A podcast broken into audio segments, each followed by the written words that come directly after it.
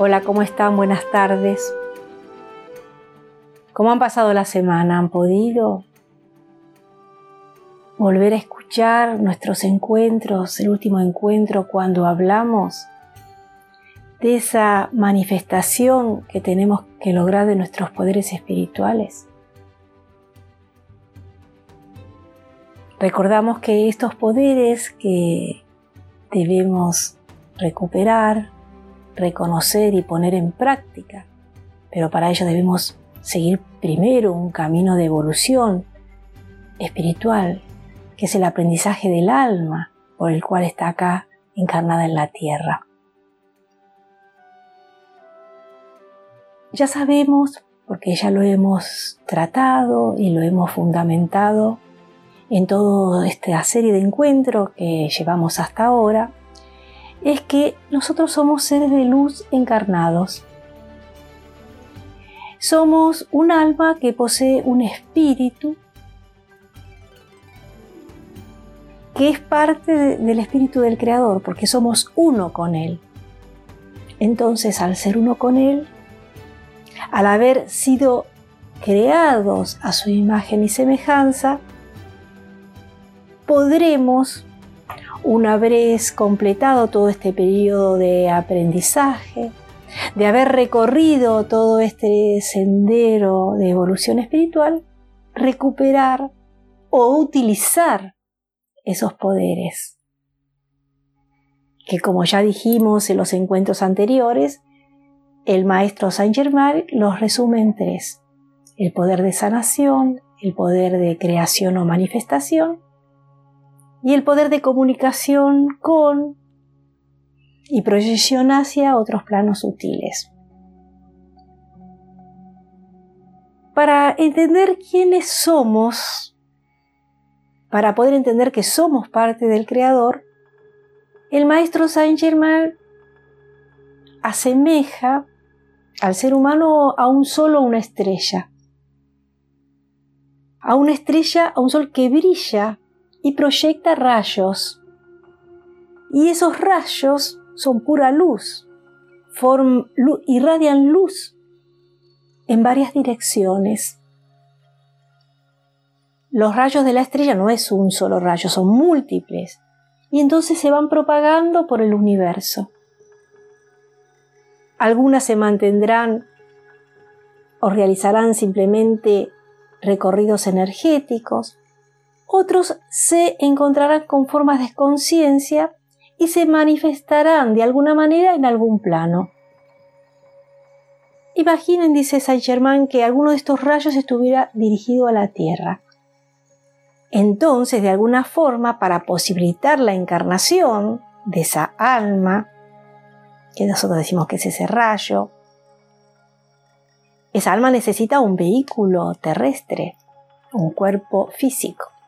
Entonces, para facilitar esta encarnación, esa dupla alma-espíritu se va a grabar en la materia, se produce esa explosión, ese éxtasis entre la luz y la materia, se forma un feto en crecimiento, concientizado, con la conciencia del Creador, de esa alma que es parte indivisible del Creador que está hecha a su imagen y semejanza y tiene sus mismos poderes.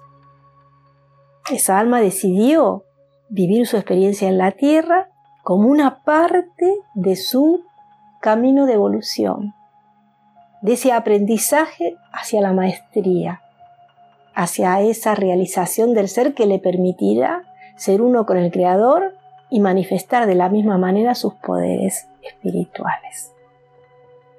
Esos somos nosotros todo esto va a quedar grabado, lo que va a ser el mandato de encarnación, lo que el alma vino a hacer acá, va a quedar grabado en esa primera célula. Y si no seguimos ese mandato, si nos confundimos entre la multitud haciendo todo lo que el entorno nos exige, sin prestar atención a ese mandato de encarnación es cuando sufrimos frustraciones, dificultades, no le encontramos sentido a la vida. Porque claro, cuando llegamos acá dijimos que el entorno nos condiciona. nuestras grabaciones genéticas, nuestras grabaciones kármicas. Entonces hacemos todo para cumplir con los condicionamientos que nos exige el entorno y nos olvidamos de lo que el alma vino a hacer aquí al encarnar en este cuerpo físico. Y ahí es cuando empezamos a no, a sentirnos confundidos, extraviados, que no sabemos a dónde vamos, qué sentido tiene la vida.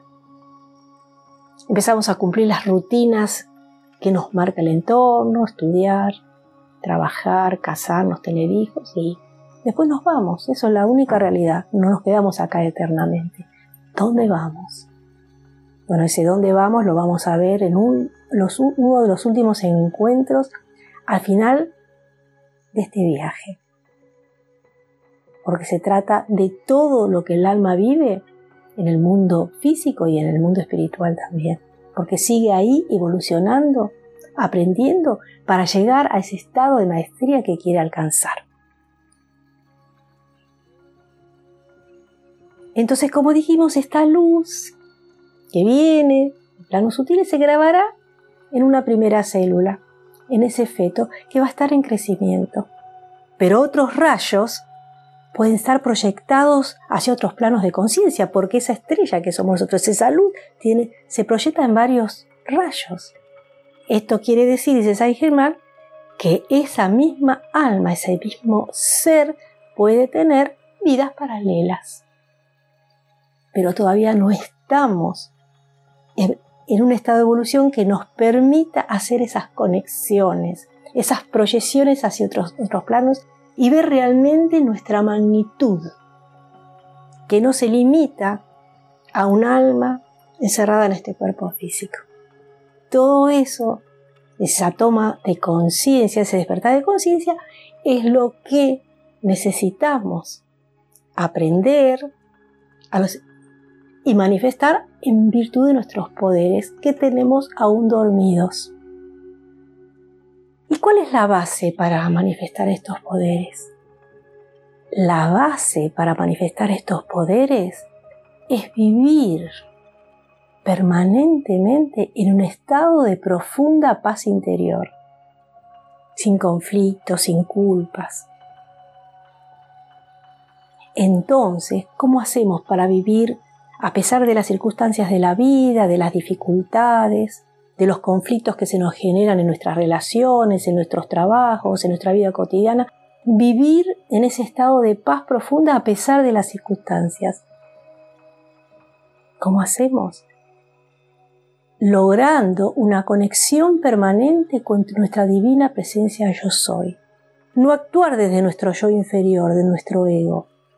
Actuar desde el yo superior, de nuestra divina presencia e integrarnos totalmente, porque el ego, el personaje, también cumple una función, pero no es la función caprichosa que el ego y la mente quiere, es la función que el alma le dé para cumplir el aprendizaje, para cumplir el mandato de encarnación por lo cual vino a la tierra.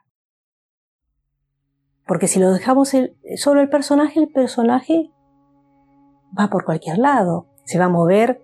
Ese personaje fue creado eh, en función del miedo, en función del conflicto y del ataque para poder sobrevivir. Si el alma, conectada a la divina presencia yo soy, no toma el comando de ese personaje, el personaje lo lleva para donde quiere, lo desvía del camino de aprendizaje y de evolución que el alma vino a realizar a la tierra. Y la única manera de salvar esto y de vivir en esa paz profunda es aprender a conectar, estar, estar conectados permanentemente con nuestra divina presencia yo soy, con la divinidad en nuestro interior, con nuestro Padre Madre Dios, esa parte de ese gran ser supremo que está dentro de nosotros y forma parte de esa alma en evolución. De esta manera, imagínense un actor sube al escenario, hace su actuación, vive el personaje, llora con el personaje, ríe con el personaje, sufre, es malo, bueno, según el guion que le tocó interpretar a ese personaje que, al cual está de alguna forma interpretando en su actuación. Pero cuando baja del escenario, se cierra el telón, el actor sabe quién es, sabe que no es el personaje. No va a ser nombrado por el nombre del personaje, va a ser nombrado por su nombre, sabe quién es y cómo se llama. O sea que ese personaje es una máscara, es una ilusión que desaparece cuando termina la actuación y se corre el telón. Y lo que queda de todo eso es el verdadero actor, el verdadero ser del actor que lo interpretó. El personaje queda ahí, una ilusión. Pero imagínense eso. El personaje que interpretamos acá con el nombre que le dio o que le dieron nuestros padres es una máscara, es una ilusión. Lo que existe realmente y que subsiste eternamente es nuestro verdadero ser, nuestra alma, esa, ese, ese ser, esa esencia que está dentro de este cuerpo físico, en esta encarnación. Ya se fue más allá. Podemos estar viviendo vidas paralelas en otras dimensiones, en otros planos, en otros planetas. Somos seres dimensionales y nos manifestamos en todo el universo con nuestras creaciones, porque somos eminentemente seres creadores, viviendo nuestras experiencias para poder algún día saber quién realmente somos. Una parte de Dios, de nuestro Creador. Entonces, una vez que adquiramos esa paz interior permanente, porque estamos conectados permanentemente con nuestro yo superior, con nuestra divina presencia, ahí podemos, va a empezar a actuar la ley de atracción, la, la fuerza de la intención, un estado de gozo continuo en nuestras creaciones. Ahí vamos a estar en el camino. Y cuando digo estar conectados permanentemente con nuestro yo superior, con nuestra divina presencia yo soy, no digo conectados en un momento de práctica espiritual o de meditación, no, todo el tiempo hagamos lo que estemos haciendo, hagamos lo que hagamos, en nuestros quehaceres cotidianos, en nuestra vida cotidiana, en nuestros trabajos, en nuestras relaciones, con nuestros hijos, con nuestros padres, cuando viajamos, cuando vamos de vacaciones, siempre. No estoy hablando de que tiene que ser una conexión en un momento especial de alguna circunstancia dada. No. Permanentemente hagamos lo que hagamos.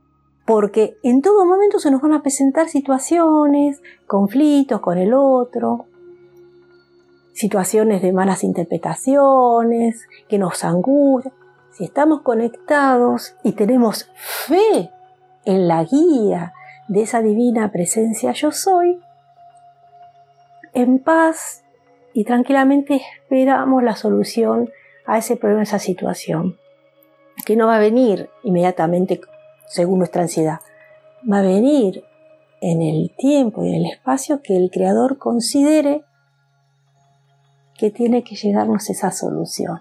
A veces la solución llega sin que nos demos cuenta y esa situación embarazosa, conflictiva, que nos tiene apenados, se diluye y nos damos cuenta que era nada, que era absolutamente nada. Eso me pasa en el día a día. Porque uno primero reacciona, quiere reaccionar. Entonces, no, reaccionar no, me conecto, pido la guía, pido una conexión permanente. Me ilumino con esa presencia yo soy que ya les enseñé la, a meditar para atraerla hacia nosotros en uno de nuestros primeros encuentros. La atraemos, está, entramos en un estado de paz y confiamos en su guía, en que esa solución de ese problema ya está. Simplemente tiene que llegarnos en el momento oportuno y todo se disuelve. Y ya les digo, no solamente cuando estamos meditando o en participando de un ritual espiritual o una actividad, no, siempre. Y para que se den cuenta de lo que estoy diciendo, les voy a contar, para terminar el encuentro de hoy, de, una anécdota, de dos anécdotas que tengo con respecto a esa conexión. Si bien siempre, en cuanto veo que no, me, trato de conectar, me digo, no, esta solución, esta, la solución a esto no, no es mía, porque no voy a poder hacer sola. Me voy a conectar. O sea, voy a recordar que estoy conectada y voy a traer la luz y me voy a iluminar toda y voy a poner ahí en esa nube de luz el problema. Pero a veces los seres de luz, la hueste ascendida de luz, utiliza esos momentos también para dar energía al planeta, porque les voy a contar lo que pasó. Yo, como ya les comenté en mis primeros encuentros, en realidad Comencé siendo contadora pública, trabajando en una consultora internacional muy importante. Y como tal, era dentro de lo que es esta profesión, asesora tributaria, más materialista imposible. Eh, asesoraba en impuestos a las empresas multinacionales. Y como tal, también me tocaba dar conferencias. He dado conferencias acá en Argentina y en otros países también y en los últimos tiempos, la última década antes de retirarme por edad jubilatoria, eh, me especialicé dentro de lo que es el asesoramiento tributario en un área nueva que se llamaba precios de transferencia. No voy a andar con definiciones técnicas ni explicándole lo que es. Y que tiene que ver con la tributación internacional. Todos los países han puesto esa ley para traer hacia sí y defender su materia imponible, lo que, lo que tiene, los impuestos que tiene que llegar a cada uno de esos países. Entonces, como Argentina dentro de lo que es Latinoamérica fue uno de los primeros países en imponer esa ley, me especialicé, quise dedicarme a eso en mis últimos periodos ya de, de profesión. Me especialicé, yo tuve que ir a Estados Unidos, a México, que ya lo tenía antes. Y bueno, dentro de lo que es Latinoamérica fui una de, de las primeras y entonces me llamaban eh, de los países limítrofes o de otros países a que dé conferencias explicando que, eh, el tema técnico este y también las experiencias que habíamos tenido acá en Argentina con las inspecciones de la FIP y todo eso. Yo en cada conferencia que doy o que daba, primero me conectaba con la divina presencia yo soy, bajaba esa luz hasta mi corazón y pedía guía en lo que iba a decir, en que me salgan todos los conocimientos que tenía del tema, que la gente me entendiera, los oyentes, que me saliera claro. Yo me encomendaba. Yo sabía que esa conferencia no la iba a dar yo sola, la iba a dar con mi yo superior, con la divinidad. Íbamos a co-crear juntos esa conferencia. Y siempre me salían perfecto las conferencias, siempre. Pero en dos ocasiones que les voy a contar, me sucedió algo especial. Uno fue cuando me invitaron a, hacer, a dar una conferencia de este tema en Uruguay, en Montevideo. En un país que recién ponía esta ley, nosotros ya teníamos bastante experiencia. Había otros disertantes también. Bueno, yo expuse les expliqué lo que era el tema, cómo se venía dando en Argentina, las experiencias que habíamos tenido en resolver ciertas situaciones específicas que se nos habían presentado y cuál había sido todas estas experiencias en inspecciones eh, realizadas por la FI, cuáles fueron nuestras discusiones, cómo los resolvimos. Me escuchaban y me escuchaban y me escuchaban. Yo veía que salía una energía de mí a borbotones una energía que nunca había visto. Si bien yo siempre me encomendaba y las conferencias me salían bien yo siempre tenía presente esa luz con la cual yo me había bañado, salía una energía hacia el público, hacia los oyentes impresionante. Digo, ¿qué está pasando? Y yo estaba más desenvuelta que nunca. Y salía esa energía, una fuerza que yo misma la sentía como que estaba en mi interior y salía. Hasta se, reían de las cosas que decía, de, las anécdotas que habíamos tenido, de discusiones con el fisco. Pero bien, o sea, siempre los expertos en oratoria aconsejan que uno meta un chiste entre conferencias para no aburrir. Yo nunca no, porque en ese sentido no, no sirvo para eso. Pero esa vez estaba diciendo cosas técnicas, contando anécdotas. De tal forma me salía con tanta energía, la gente se divirtió, se reía y comprendió. Y una cosa que no, después al final me aplaudieron. Generalmente en estas conferencias no aplaude. Simplemente termina uno y empieza el otro. Me aplaudieron. Y cuando más adelante, pasado unos meses, me volvieron a invitar de Montevideo a visitar a un cliente particular. Que después, cuando llegué al cliente, dice, sí, te, te conozco porque fui a tu conferencia. Y me dijo, sí, sí, me recuerdo esa conferencia, la energía. Esa, ese oyente, esa persona de esa empresa había sentido la misma energía que le llegó y que salía de mí. No sé si le preguntaba qué había hecho yo, si, recordaba algo, si había Pero me dijo, la energía de esa que emitiste en esa conferencia es lo que ella recordaba. Digo, entonces esa energía que yo sentí emanó de mí, bajo de mí, de algo que estaba dentro de mí, que no solamente se limitó a que yo pudiera dar una conferencia buena, una buena conferencia, sino que también irradió energía a los oyentes. Como dice San Germán en sus libros, que ellos aprovechan los seres de luz, los conciertos, las óperas, para emanar desde ahí su energía, según el rayo de luz que quieran emanar para el bien de la, de la, comunidad, de la audiencia, de la humanidad. Y la otra vez, porque esto se los cuento los dos temas porque tienen que ver con lo mismo y también me llamó la atención, me invitaron a dar en La Plata una conferencia a los jueces del Tribunal Fiscal de la provincia de Buenos Aires. Y también fueron los jueces de los tribunales fiscales de Capital Federal. Había un montón de jueces del Tribunal Fiscal de lo que yo me dedicaba. No era yo la única disertante, había muchos disertantes sobre este tema que era en ese momento novedoso. Volví a conectarme, me bajé esa luz, me conecté con la divina presencia de mi yo superior y dije, vayamos juntos a crear esta conferencia y pido guía, pido dirección para que me salga bien. Estaba entre un montón de jueces. Lo otra vez lo mismo empecé a hablar y salió una energía y salió una energía y otra vez. Esta energía. Y ya había dado un montón de conferencias. Bien, me sentía inspirada, me sentía que, que, que, respaldada, pero no, no que me salía esa energía poderosa.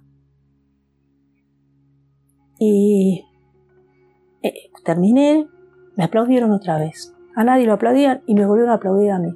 Oh, qué cosa, otra vez esa energía.